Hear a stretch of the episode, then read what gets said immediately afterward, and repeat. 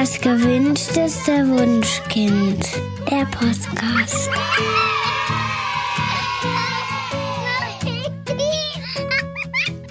Hallo und herzlich willkommen zu unserem Podcast Das gewünschteste Wunschkind mit Daniel Graf und Katja Seide. Bei uns im Studio ist Dr. Rupert Dernick. Er ist niedergelassener Kinder- und Jugendarzt. Wir freuen uns sehr, dass Sie wieder da sind, Herr Dr. Dernick. Wir hatten mit Ihnen schon eine ganz tolle Podcast-Folge vor ein paar Wochen zum Thema Schulreife. Also wenn ihr da Kinder in dem Alter habt, unbedingt anhören. Sie sind nochmal zu uns gekommen, weil wir heute über ein ganz wichtiges Thema sprechen wollen kindliche Erkrankungen, Fieber und Krämpfe, die man als Eltern kennen sollte. Der Fieberartikel bei uns im Blog, wenn ihr das mal nachlesen möchtet, wurde sehr, sehr viel gelesen und wir wollen heute darüber sprechen. Die erste Frage ist, welche Funktion erfüllt Fieber denn überhaupt? Fieber ist unser Wachhund. Fieber ist genial. Fieber ist eine tolle Erfindung der Natur und wenn es noch nicht erfunden wäre, dann müsste man es erfinden. Es gibt nichts, was das Immunsystem mehr zu Überstunden anspornt. Es ist fantastisch, wie die Rädchen ineinander greifen und die Erreger einfach überhaupt keine Chance haben. Die Kinder bauen einfach so ein Feuerwerk auf von Immunfunktionen und spülen nachher mit Schleim und Durchfall die Erreger gnadenlos nach draußen. Also Star Wars ist da echt ein Langweiler dagegen, wenn man sich mal anguckt, was immunologisch bei Fieber passiert passiert, aber vor allem ist eben ein beschützender Wachhund. Und die Tatsache, dass wir Fieber haben, bedeutet schon, dass wir uns gesund machen. Und das ist eben die wichtigste Funktion des Fiebers. Und wenn Eltern bei mir fragen, ja, wann soll man denn Fieber senken? Dann sage ich ja, wenn sie einen Wachhund haben und der bellt ja, dann gucken Sie nach, was los ist und stopfen nicht dem Wachhund das Maul. Und wenn er ganz besonders dolle bellt, dann kommen sie auch nicht auf die Idee, dem Wachhund das Maul zu stopfen, sondern dann gucken sie erst recht nach, was los ist und vielleicht rufen sie auch die Polizei. Also mit hohem Fieber gehen sie vielleicht auch zum Arzt. Aber das ist mein großes Anliegen. Ich habe so eine Dr. Dernix Daumenregel, nenne ich das. Das heißt, Fieber senken niemals, Schmerzen lindern immer. Ja, also ich bin sicher, da sitzen jetzt ganz viele äh, vor unserem Podcast und sagen ehrlich, weil um, um, wenn ich mal ehrlich bin, also der erste Moment, in dem mein kleines Baby zum ersten Mal Fieber hatte, so wirklich über 40 Grad, war der allererste Impuls wirklich zu sagen, oh, das muss so schnell wie möglich runter, das arme Kind. Also es war relativ ruhig, dann noch gut gelaunt. Aber der erste Impuls von ganz, ganz vielen ist wirklich zu sagen, ich will das Fieber senken, damit es dem Kind besser geht. Aber das ist ja dann, wenn ich das höre, was Sie sagten, völlig kontraproduktiv. Das ist zumindest suboptimal. Aber ich kenne das sehr, sehr gut. In meinem Buch Topfit für die Schule, wo es ja eigentlich um Schulvorbereitung geht, wo wir das letzte Mal drüber gesprochen haben, habe ich auch ein Kapitel Fieberdurst und Durchfall, weil das so eine wichtige Kompetenz von Kindern in den ersten Lebensjahren ist, sich allein gesund zu machen. Und da oute ich mich, warum ich im Krankenhaus immer Fieber gesenkt habe. Also ich bin so geprägt medizinisch, dass man Fieber ab 39,5 senkt und ich habe es nie hinterfragt bis zu meiner Facharztprüfung, als mich der Kollege fragte, und wann soll man Fieber senken, Herr Kollege? Und dann habe ich fünf Minuten mit hochrotem Kopf rumgestottert und habe gedacht, ich falle durch die Prüfung, weil ich das nicht weiß. Heute weiß ich, es gibt einfach keinen Grund. Ich suche seit 23 Jahren, so lange ist diese Prüfung her, suche ich nach einem Artikel irgendeiner wissenschaftlichen Publikation, die jetzt sagt, das ist sinnvoll, Fieber zu senken. Das gibt es tatsächlich nicht. Ja, ich habe auch gesucht und bin nicht fündig geworden. Aber es ist ja so, dass viele Kollegen als erstes sofort Fiebersaft verschreiben. Also wenn man mit einem verschnodderten Kind in die Praxis kommt, dann ist die erste Frage, haben Sie denn noch ausreichend Ibuprofensaft im Schrank? Sonst schreibe ich Ihnen sofort auf. Genau. Und bei mir ist das so, wenn man sagt, ich brauche noch Fiebersaft, dann sage ich, Fiebersaft kenne ich nicht. Hm. Meinen Sie vielleicht Schmerzsaft? Schmerzhaft bei Fieber. Ja, ja, das meine ich. Den schreibe ich Ihnen gerne auf. Kein Problem. Fieber senken niemals, Schmerzen lindern immer. Okay, aber also es ist ja tatsächlich auch so, äh, ich merke das an meinen eigenen Kindern, wenn die Fieber haben, ähm, dann liegen die ganz ermattet im Bett und schlafen ganz viel. Und ich denke, wunderbar, ja. Genau das, was der Körper braucht, nämlich Ruhe und ein bisschen Erhöhung, damit die Viren da irgendwie verbrannt werden.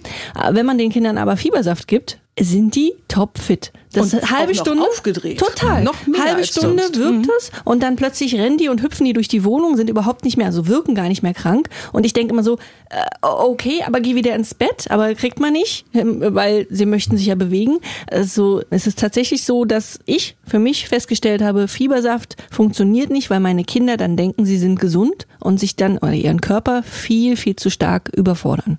Ja, und dafür gibt es den Begriff des Sickness Behavior, des Krankheitsverhaltens, dass tatsächlich unser Gehirn die Entzündungsreaktion im Körper detektiert. Das Interleukin 6 ist da das, was wir sozusagen messen. Und lange bevor die Ärzte messen können, was das ist, misst das Kind das. Und man sieht das vor allem halt daran, dass das Kind sich eben hinlegt, irgendwie schlapper ist, weniger soziale Interaktion zeigt, Sicherheit zeigt. Das ist also ein ausgeklügeltes psychisches System, was da auch dahinter steckt, was bei Fieber auch aktiviert wird, dass wir uns eben so verhalten. Und viele Eltern, sag mal, verwechseln das und sagen, meinem Kind geht's ja so schlecht, deswegen habe ich das Fieber gesenkt. Und dann frage ich ja, was heißt denn schlecht? Und im günstigen Fall sagen die das ja, es hat sich hingelegt und nur geschlafen und mal getrunken. Und dann sage ich, nee, das ist super. es gibt natürlich Kinder, die sehr viel quengeln und weinen, auch wenn man Mittelohrentzündung hat, dann hat man starke Schmerzen. Und das soll man natürlich dann auch lindern. Aber dieses allein, das Kind legt sich hin, das ist schon mal eine gute Sache. Und Dr. Dernigs Daumenregel Nummer zwei heißt, wer trinken und schlafen kann beim Infekt, der braucht keine Medizin. Okay. Ja, super. Ganz wichtig. Wann äh, Ab wann sollte man denn zum Arzt gehen? Also wir, wir Eltern sind ja nicht ausgebildete Ärzte und die meisten Eltern sorgen sich sehr stark um ihre Kinder. Also gibt's auch eine Dr. Derniks Daumenregel dafür, wann man zum Arzt geht? Ja, wobei das im Einzelfall müssen dass die Eltern immer alleine entscheiden. Die wichtigste Regel heißt nämlich, wenn sich das Kind ganz und gar anders verhält als normal, dann sollte man zum Arzt gehen. Das heißt, der erste fieberhafte Virusinfekt, da kann man das als Eltern schlecht sagen. Den Eltern, die haben immer den Eindruck, das Kind ist apathisch. Der Arzt denkt, Mensch, ich muss den auch aus der Spielecke hierher organisieren. so apathisch ist der gar nicht.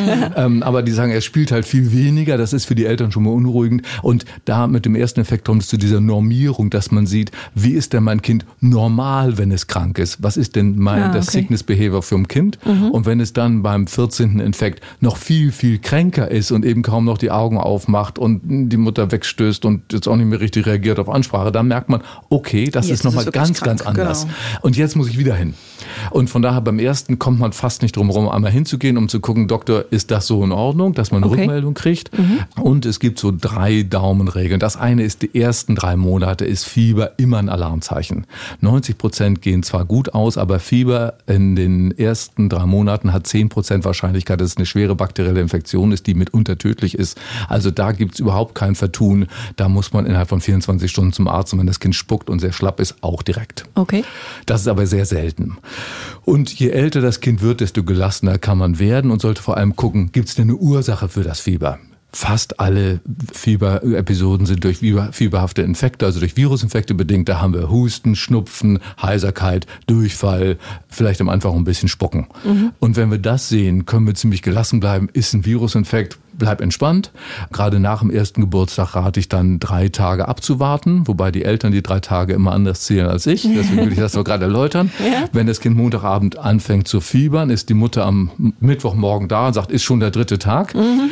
Ich sage dann Montagabend gefiebert, auf Dienstag, auf Mittwoch, auf Donnerstagabend. Wenn es Freitag noch fiebert, dann sollte man sich anfangen, Gedanken zu machen. Ah, also okay. Also wirklich 72 Stunden und noch die Nacht dazu, mhm. weil die Biologie der Virusinfektion ist, dass man eben nach 42 bis 96 Stunden Stunden hat man so einen Tag, wo es besser geht.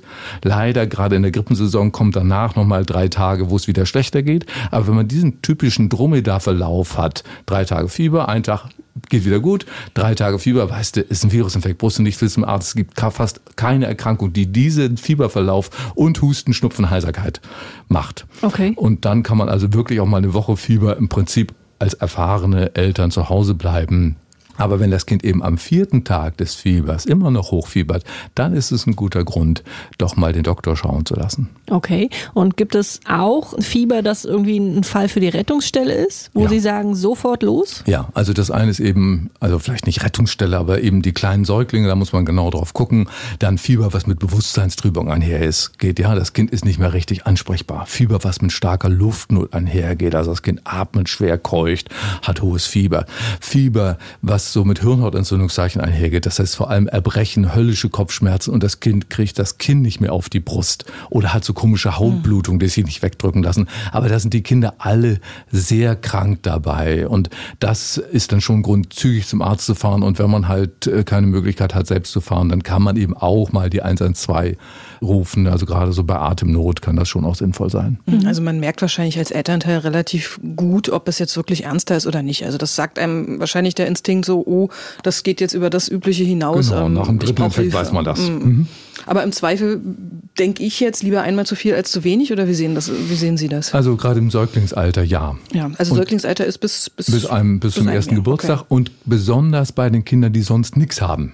Die haben zwar meistens auch mhm. nur das Drei-Tage-Fieber, wo am vierten Tag dann die Flecken kommen und das Fieber weg ist, dann weiß es jeder, was es gewesen ist. Ja. Aber eine der gefürchtetsten Erkrankungen im Kindesalter ist die Nierenbeckenentzündung. Da hat man nur hohes Fieber, ist krank und hat sonst nichts. Mhm. Und das im Säuglingsalter, das ist eben auch so eine kleine Zeitbombe. Also Fieber ohne weitere Symptome im Säuglingsalter ist, sollte auch so ein Aufreger sein. Und im Säuglingsalter würde ich auch sagen, lieber einmal zu viel als zu wenig. Wenn das Kind schon zwei, dreimal Fieber gehabt hat, weiß ich, wie mein Kind sich bei ja, Fieber benimmt. Entwickelt und man dann, Gelassenheit. Und dann auf dieses Bauchgefühl zu hören, das ist dann die Kunst und zu sagen, ja, offensichtlich Virusinfekt ist eh selbstlimitierend.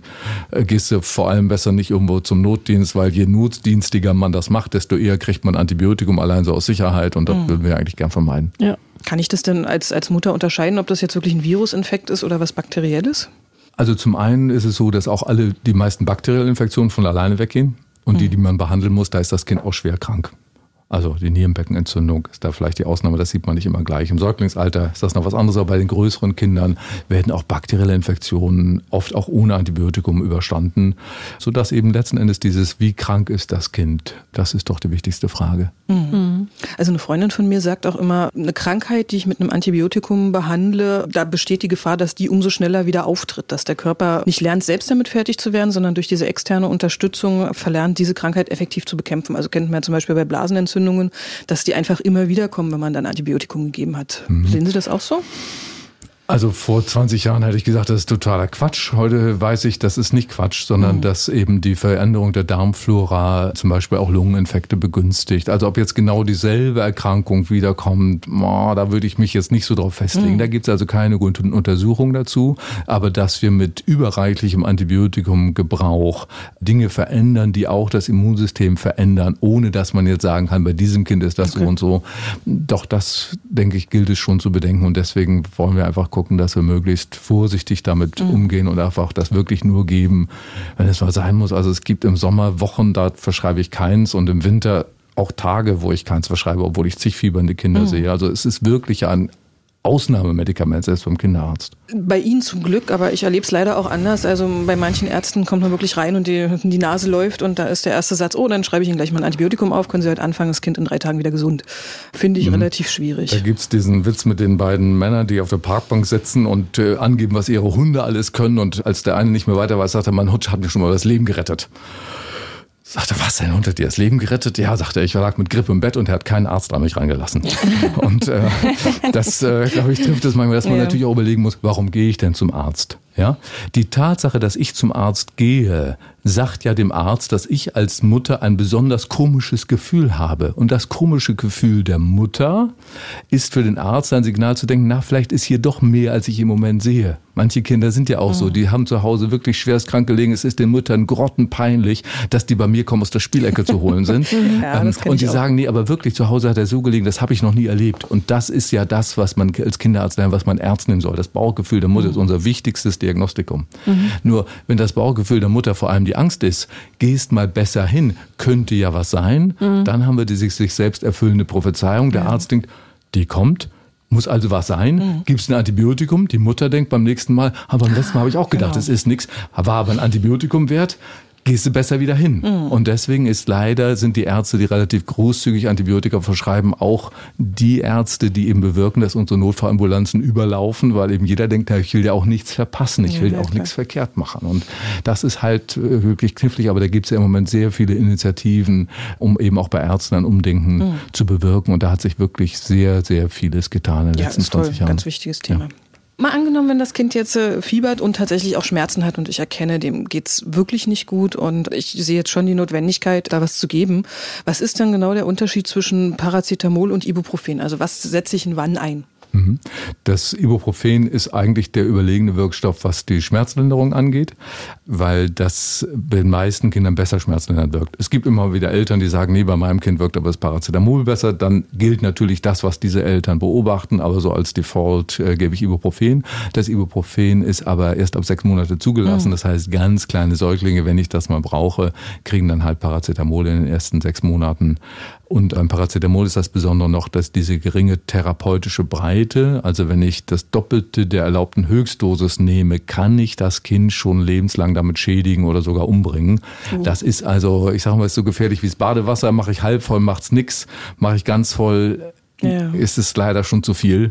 Und äh, von daher ist das Ibuprofen, das hat eine größere therapeutische Breite und die Magenschleimhautreizung, die es dabei ein bisschen mehr gibt, spielt bei Kindern in der Regel mhm. keine Rolle, weil die einfach nicht empfänglich für Magengeschwüre in der Regel sind. Aber Aspirin ist tabu, ne? Genau, mhm. bloß nicht vom 14. Geburtstag. Ganz wichtig mhm. zu wissen. Mhm. Ja. Jetzt gibt es ja auch schöne ähm, Hausmittelchen zum Fiebersenken. Welche würden Sie denn da empfehlen? Ja, da frage ich mich natürlich, warum in aller Welt würde man das Fieber senken wollen? Äh, ja, Und, äh, das ist eine berechtigte Frage. Ja, ähm, Kenne ich nur eine Spezies, die auf diese Idee kommt und ganz viele, die es anders machen. Also schon die gemeine Gartenbohne erhöht ihre Blatttemperatur, wenn sie von Schädlingen befallen ist. So alt in der Nein. Evolution ist dieses, dass man eben die Temperatur erhöht und das machen Reptilien, das haben die Dinosaurier gemacht, hat ihnen leider auch nichts geholfen, äh, aber das hatte andere Gründe und das machen Säugetiere. Bei beim Nagern, zum Beispiel Kaninchen, habe ich festgestellt, dass die gegen Polioviren 200 mal besser kämpfen können bei 40 Grad als bei Normaltemperatur. Also das sind so krasse Vorteile, die das Fieber bietet, dass ich da immer wieder ganz begeistert und gerne von berichte. Mhm. Bei Menschen gibt es nur wenige Studien, die sagen, dass Fieber senken schadet sozusagen. Äh, eine gab es, da hat man geguckt, wovon es abhängt, ob Erwachsene eine Blutvergiftung überleben. Und einer der wichtigsten Faktoren war, wie hoch die Temperatur war, als sie eingeliefert wurden. Und eine andere Studie hat man bei Windpocken eine Gruppe Kinder gemacht, die durften Paracetamol nehmen und eine, die dürften es nicht nehmen. Und die ohne Paracetamol haben tatsächlich weniger Bläschen gehabt, sind früher wieder in den Kindergarten oder in die Schule gegangen. Sodass man da in kleinen Studien zumindest sieht, dass das Fiebernlassen tatsächlich auch einen messbaren Effekt hat. Von daher erstmal Fieber senken niemals, Schmerzen lindern immer. Ja. Aber dann gibt es natürlich die Frage, wache ich doch mal so ein Wickel? Und klar, in meinen Augen ist das Wichtigste, was hilft dem Kind bei Wohlbefinden. Und wenn die Temperatur jetzt gerade sinkt und meine Hände und Füße glühen oder sind zumindest gut warm, ein äh, lauwarmes Handtuch draufzulegen, ist eine wohltuende Sache. Auch so ein Lappen auf die Stirn, sei das, dass das einfach Mamas Hand ist, die den da drauflegt, mhm. sei das, dass das der Lappen ist, sei es, dass man eben auch fragt, möchtest du ihn lieber warm oder möchtest du ihn kalt haben? Guck mal, wie geht's dir denn besser? Ja, also eher die Zuwendung als das ist, ja. ja. Und das ist so dieses Wunderbare, was eben nur Eltern können. Und deswegen finde ich auch, dass Kinder, wenn sie fiebern, eben auch nach Hause gehören und eben auch dann, da braucht man die erste, die primäre Bezugsperson, weil die die Sicherheit gibt. Und unser Vagusnerv, der unsere ganzen inneren Organe steuert, der regelt halt Entzündung herunter und der wird aktiviert, wenn wir entspannen, wenn wir uns wohlfühlen. Also die beste Fiebersenkungsgeschichte oder Fiebernormalisierungsgeschichte, die dafür sorgt, dass das Kind nicht mehr Fieber hat, als notwendig ist, Bücher vorlesen.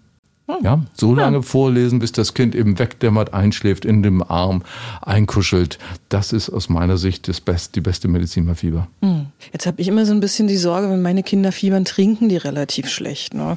Wie hoch ist denn da die Gefahr einer Austrocknung und woran erkennt man die? Also wann muss ich handeln? Also eigentlich gibt's das nicht in nee, Deutschland. Gibt's nicht. Also wenn ich in Afrika drei Tage bis zur nächsten Sanitätsstation mm. durch 40 Grad Wüste laufen muss und habe noch oben und unten raus durchfallen und erbrechen, na klar gibt's da Kinder, die mit stehenden Hautfalten ankommen. Aber eigentlich kann man fast nicht austrocknen, wenn man nicht spuckt ich sag mal fast nicht, weil es natürlich mhm. immer mal die eine Ausgabe klar. gibt. Aber so eine Daumenregel wäre, wenn da Kinder, die spielen, sind gesund, hieß es früher. Ja, also natürlich sind die nicht gesund, aber wer so dreimal am Tag spielt, wäre eine Regel. Wer Tränen hat, wenn er mal weinen muss, weil es halt doch weh tut oder irgendwie doof ist, ja, dann wissen wir, sind wir ganz entspannt.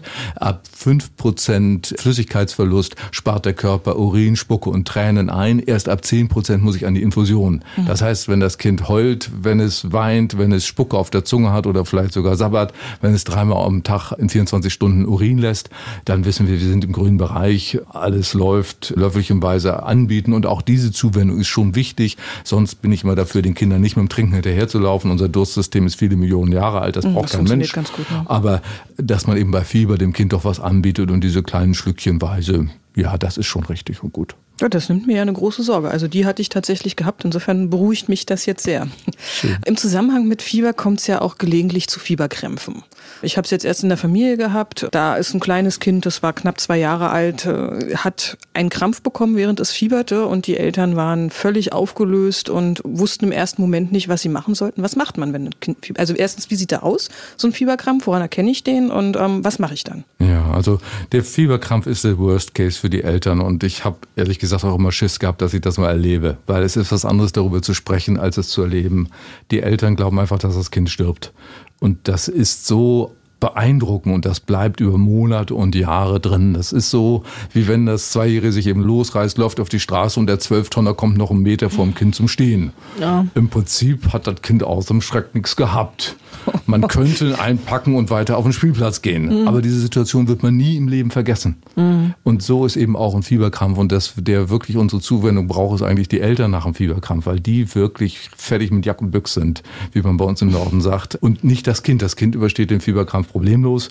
Na klar, sollte man 112 rufen, das tut man eh in dieser Situation und das Kind sollte auch ins Krankenhaus aufgenommen werden, weil sich in seltenen Fällen hinter einem Fieberkrampf auch mal was Ernsteres verbergen kann. Aber wenn sich nachher herausstellt, es war wirklich ein Fieberkrampf, also das Kind zwischen sechs Monate und fünf Jahre alt, nicht länger als 15 Minuten dauern, nicht mehr als ein Krampf, keine Halbseitensymptomatik beim Krampf. Das sind so die mhm. ärztlichen Kriterien und mhm. das sind 99 Prozent dieser Fieberkrämpfe stellen sich tatsächlich heraus und EEG normal. Also wenn das alles gegeben ist, dann würde man sagen, okay, dem Kind ist kein Schaden passiert war ein Schreck. Aber weiter. Kann denn was wirklich ernsthaft lebensbedrohliches ähm, von einem Fieberkrampf ausgelöst werden? Also bei Ärzten ist ja immer so, dass sie einen darüber aufklären müssen, was alles kann. Ja. Und das ist aber eigentlich schlecht, weil dann macht man immer so um, umso mehr Angst. Tatsächlich habe ich kein Kind erlebt, was sich jemals mit einem Fieberkrampf geschadet hätte. Jetzt bin ich erst 23 Jahre dabei und habe vielleicht 20.000 Patienten gesehen und ja, ich weiß nicht, wie viele Dutzend Fieberkrämpfe, aber mhm. das sind Dinge, die häufig vorkommen, aber die eben fürs Kind harmlos sind. Mhm. Also wenn ich jetzt als, als Elternteil das Gefühl habe, ich kann da sehr schwer mit umgehen, gibt es Möglichkeiten, das irgendwie zu verarbeiten? Weil ich kenne Fälle, wo dann wirklich sich Ängste entwickeln, die relativ tiefgreifend sind und wo dann jede kleinste Fiebererkrankung beäugt wird mit der Panik, oh Gott, das könnte wieder was passieren. Ja, und das ist genauso wie mit diesem Sache mit dem Zwölftonner, der zu stehen kommt. Natürlich werde ich die nächsten Male, wenn ich an dieser Straße entlang gehe, Herzklopfen haben bis zum Hals und ich werde die Hand meines Kindes fester und ich werde vielleicht auch schon vorher Herzklopfen haben, bevor ich an diese Stelle komme. Und wenn ich eine normale Verarbeitung habe, dann wird mit jedem Fieber diese Reaktion ein bisschen schwächer und mit jedem Besuch dieser Straße denkt man, okay, wir sind vorher 20 Mal hier gewesen, wir sind nachher 20 Mal hier. Das eine Mal war doof, aber das ist jetzt vorbei. Und wenn ich aber merke, das wird immer schlimmer mit der Zeit, dann ist es doch gut, professionelle Hilfe zu holen, weil das eben schon auch ernsthafte Störungen mhm. mal auslösen kann. Ja, das ist gar nicht so selten. Ja, dramatisch. Wie ist es denn jetzt eigentlich, wie sind denn die aktuellen Empfehlungen bezüglich der Fieberkrampfprävention? Also für mich so im Hinterkopf ist immer noch, Fieber sollte gesenkt werden, wenn ein Kind einen Krampf hatte, ab 38,5, weil halt die hohen Anstiege problematisch seien. Jetzt habe ich auch schon wieder von neuen Studien gehört, die sagen, gerade dieses Senken kann der auslösende Aspekt dafür sein, dass es zu einem neuen Krampf gibt. Was ist so die aktuelle wissenschaftliche Lage? Was ja, wird empfohlen? Dass nämlich beides richtig ist, sowohl schnelle Anstiege als auch gelegentlich die Abfälle. Fälle Fieberkrampf auslösen können. Ähm, man hat 2011 eine große Studie gemacht an 150 Kindern ungefähr, die alle schon einen Fieberkrampf hatten, um zu gucken, wie äh, kann man das durch Fiebersenkung, das Fieberkrampfrisiko minimieren. Und die haben zum Beispiel, die haben nicht nur Ibuprofen, die haben sogar Diclofenac, also wirklich sonst ungebräuchlich starkes antiphlogistisches Medikament eingesetzt, um das zu senken.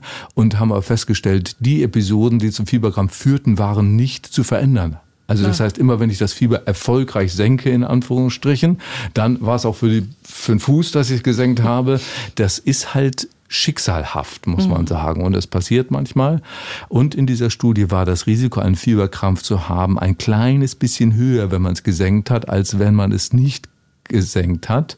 Äh, das war allerdings nicht statistisch signifikant, sodass jetzt keiner behaupten darf, Fieber senken ist jetzt schlecht, wenn man das macht. Mhm. Manche Eltern, also gerade wenn man so viele Ängste davon getragen hat, brauchen das doch einfach für ihr Seelenheil. Und dann sage ich, dann machen sie das. Ja, ja dann ist es für die ähm, Eltern. Wenn man Angst hat, ist das Wichtige, handlungsfähig zu sein. Und dann kann es eben auch eine Möglichkeit sein, dass man sagt, okay, und ich mache diese eigentlich alte Empfehlung und senke das. Aber das würde ich eben denen empfehlen, die sonst keine, kein Auge zutun. Für alle anderen würde ich sagen. Ja, klar, ist ja auch ein schlechtes Signal ans Kind. Ne? Wenn man ganz, die ganze Zeit angespannt ist und immer Angst hat, dann denkt das Kind, oh Gott, was stimmt mit mir nicht? Meine Mama ist ganz aufgeregt. Genau. ich glaube, an der Stelle ist es dann wirklich ja. sinnvoll. Und das ist eigentlich der Hauptteil, warum ich die, mir dieses Fieberthema so wichtig ist und warum ich auch denke, dass es zum gewünschtesten Wunschkind so gut passt, weil alle Eltern erleben das mit ihren Kindern. Und wie toll wäre es, wenn wir in zehn Jahren Eltern hätten, die beim ersten, zweiten, dritten fieberhaften Infekt des Kindes auf dem Tisch tanzen und sagen, super, 40 Fieber, es ist stark, mein Kind hat Power, mein Kind macht sich gesund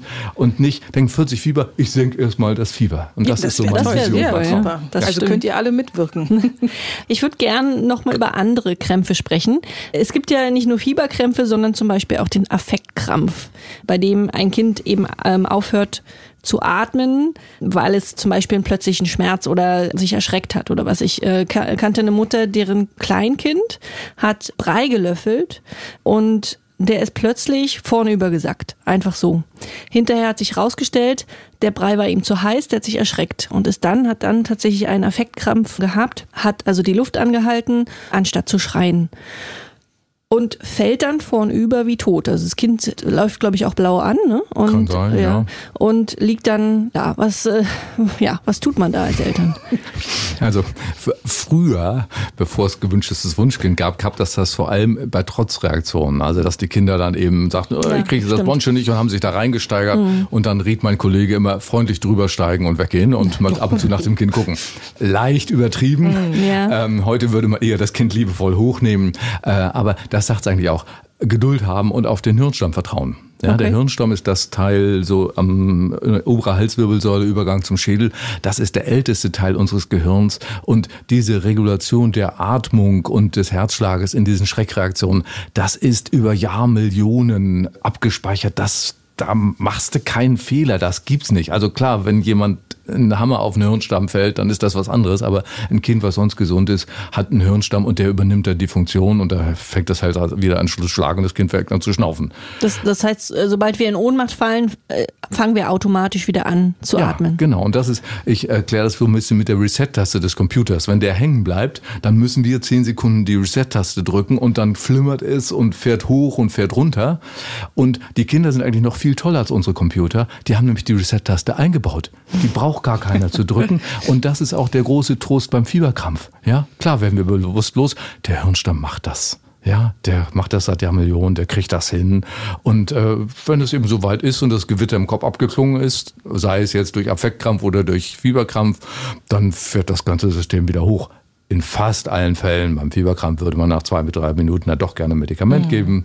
Bis, aber meistens, wenn die vom 112 da sind, dann ist der Krampf schon eh vorbei. Also sind ja in der Regel selbstlimitierende Dinge und daran sieht man eben, dass das funktioniert, das System. Mhm. Das klingt jetzt relativ entspannt. Beim Affektkrampf muss ich also nicht unbedingt zum Arzt gehen, sondern kann mich freuen, dass das Kind wieder ganz gut funktioniert und ja. mich, mich entspannen. Wenn es halt sehr häufig ist, dann würde ich überlegen, warum reagiert das Kind so ausgeprägt impulsiv? Impulsiv. Ja, also gerade wenn es so in Situationen ist, wo es nichts, was nicht haben darf oder sowas. Ne? Warum ist das so auf Spannung gebürstet? Und würde mal gucken, gibt es irgendwas, womit das Kind sich besser entspannen kann, sicherer gebunden sein kann? Und in diese Richtung würde man Beratung gehen, aber nicht in Richtung, dass man jetzt einen Reanimationskurs machen soll, der ja gut ist, wenn alle Leute ja. das haben, falls mal einer auf der Straße umkippt, aber den brauche ich nicht dafür. Okay. Ja, ähm, es gibt ja noch ein, ein, seltsames Phänomen, was einige Eltern ereilt. Das ist der sogenannte Nachtschreck. Also oh. Eltern berichten, das Kind wacht nachts schreiend, kreischend auf und ist absolut nicht zu beruhigen. Ja. Ich selbst habe es noch nicht erlebt. Ähm, habe schon Katja, ja. du? Also ich glaube, es war kein Nachtschreck. Also äh, doch, meine Kinder wachen nachts oder sind, als sie kleiner waren, nachts aufgewacht und waren nicht zu beruhigen. Aber dieser Nachtschreck ist, glaube ich, zu einer bestimmten Uhrzeit. Ne? Ist das nicht so, dass, dass ja, man so es ist aber alles nicht absolut zu sehen. Okay. Also das charakteristisch halt, das Kind wacht auf und ist durch Hochnehmen nicht zu beruhigen. Ja, Jedes das- Kind, hm. was irgendwie normal schlecht geträumt hat oder sich verschluckt hat im Schlaf oder Mittelohrentzündung plötzlich hat oder Pseudokrupp, das ist durch Hochnehmen zu beruhigen. Und bei diesen Kindern kommt man sich vor, als wäre man der irgend so ein böses Monster aus so einem schrecklichen Ja, genau. Film, äh, was das Kind auffressen will. Es wehrt sich mit Händen und Füßen. Das fand ich sehr belastend bei unseren Kindern, das zu erleben, dass ich meinem Kind nicht helfen Ja. kann. Und am nächsten Morgen, die war da auch schon größer und konnte sehr eloquent berichten, ob sie was geträumt hat oder nicht. War was?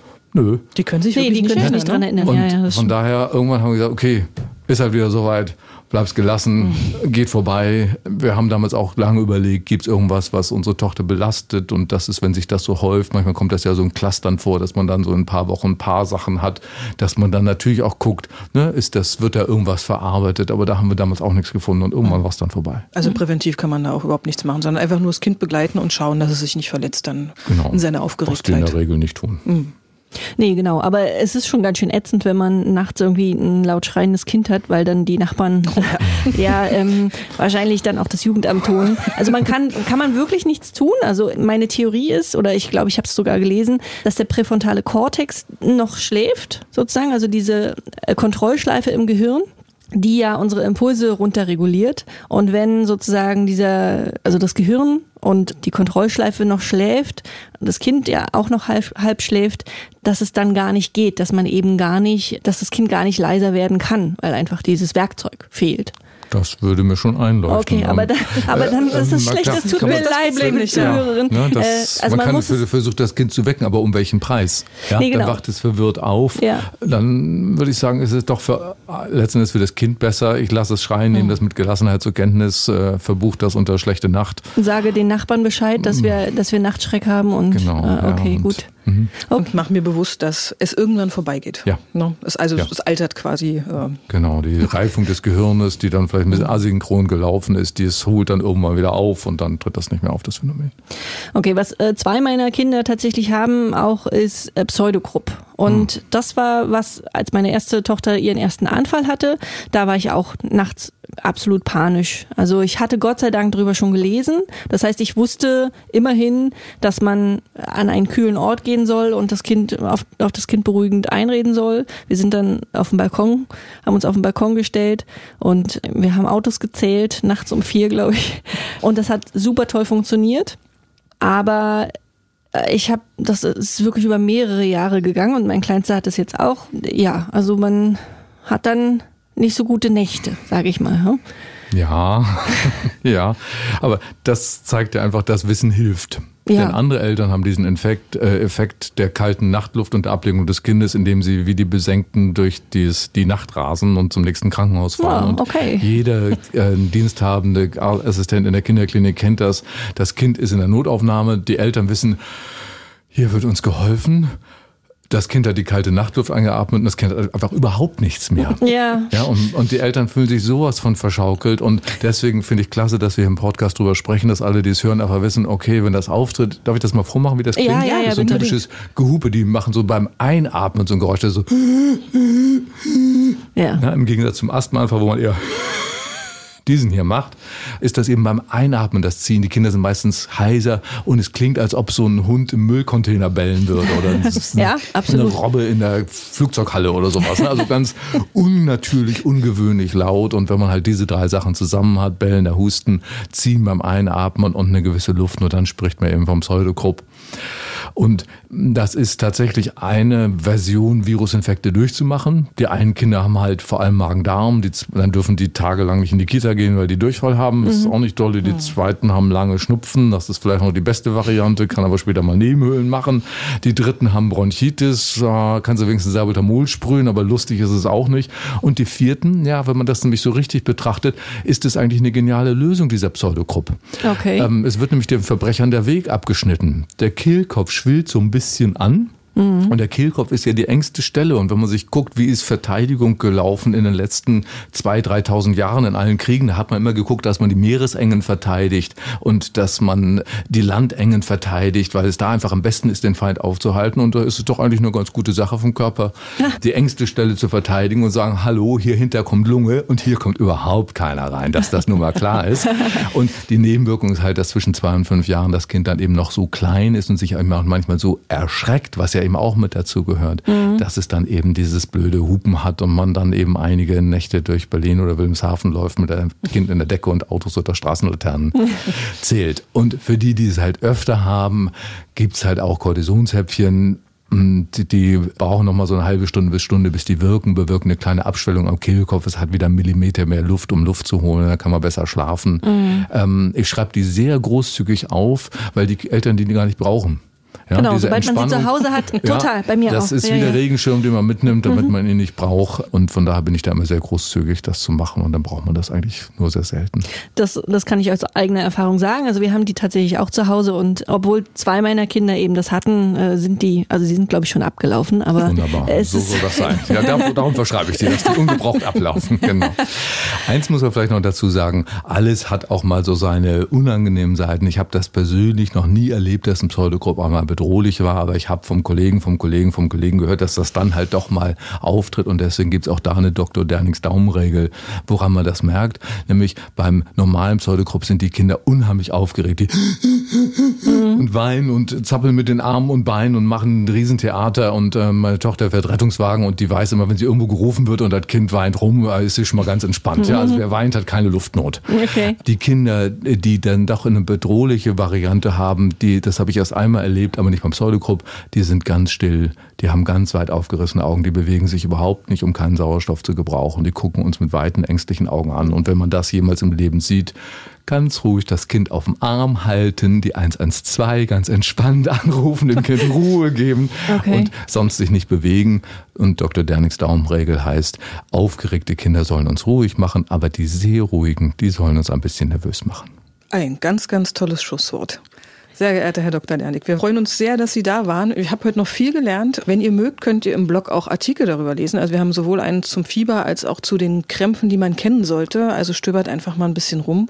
Ja, herzlichen ja. Dank, dass Sie da waren. Das war ich schön. Ja. Auch auf der familienergo.de Seite ist ja meine Homepage. Da mhm. werde ich den Blog auch einstellen und da habe ich die Antworten auf die Fieberfragen nochmal sozusagen zum Nachlesen auf www.familienergo.de. Ja, und wir Wunderbar. ergänzen bei uns auch natürlich einen Link zu Ihrer Seite, damit ihr alles umfassend euch anschauen könnt. Ja, ihr Lieben, in zwei Wochen hören wir uns wieder. Wir freuen uns, dass ihr dabei wart und wünschen euch eine schöne Zeit bis dahin. Macht's gut. Tschüss. Tschüss. Das war der Podcast vom gewünschtesten Wunschkind.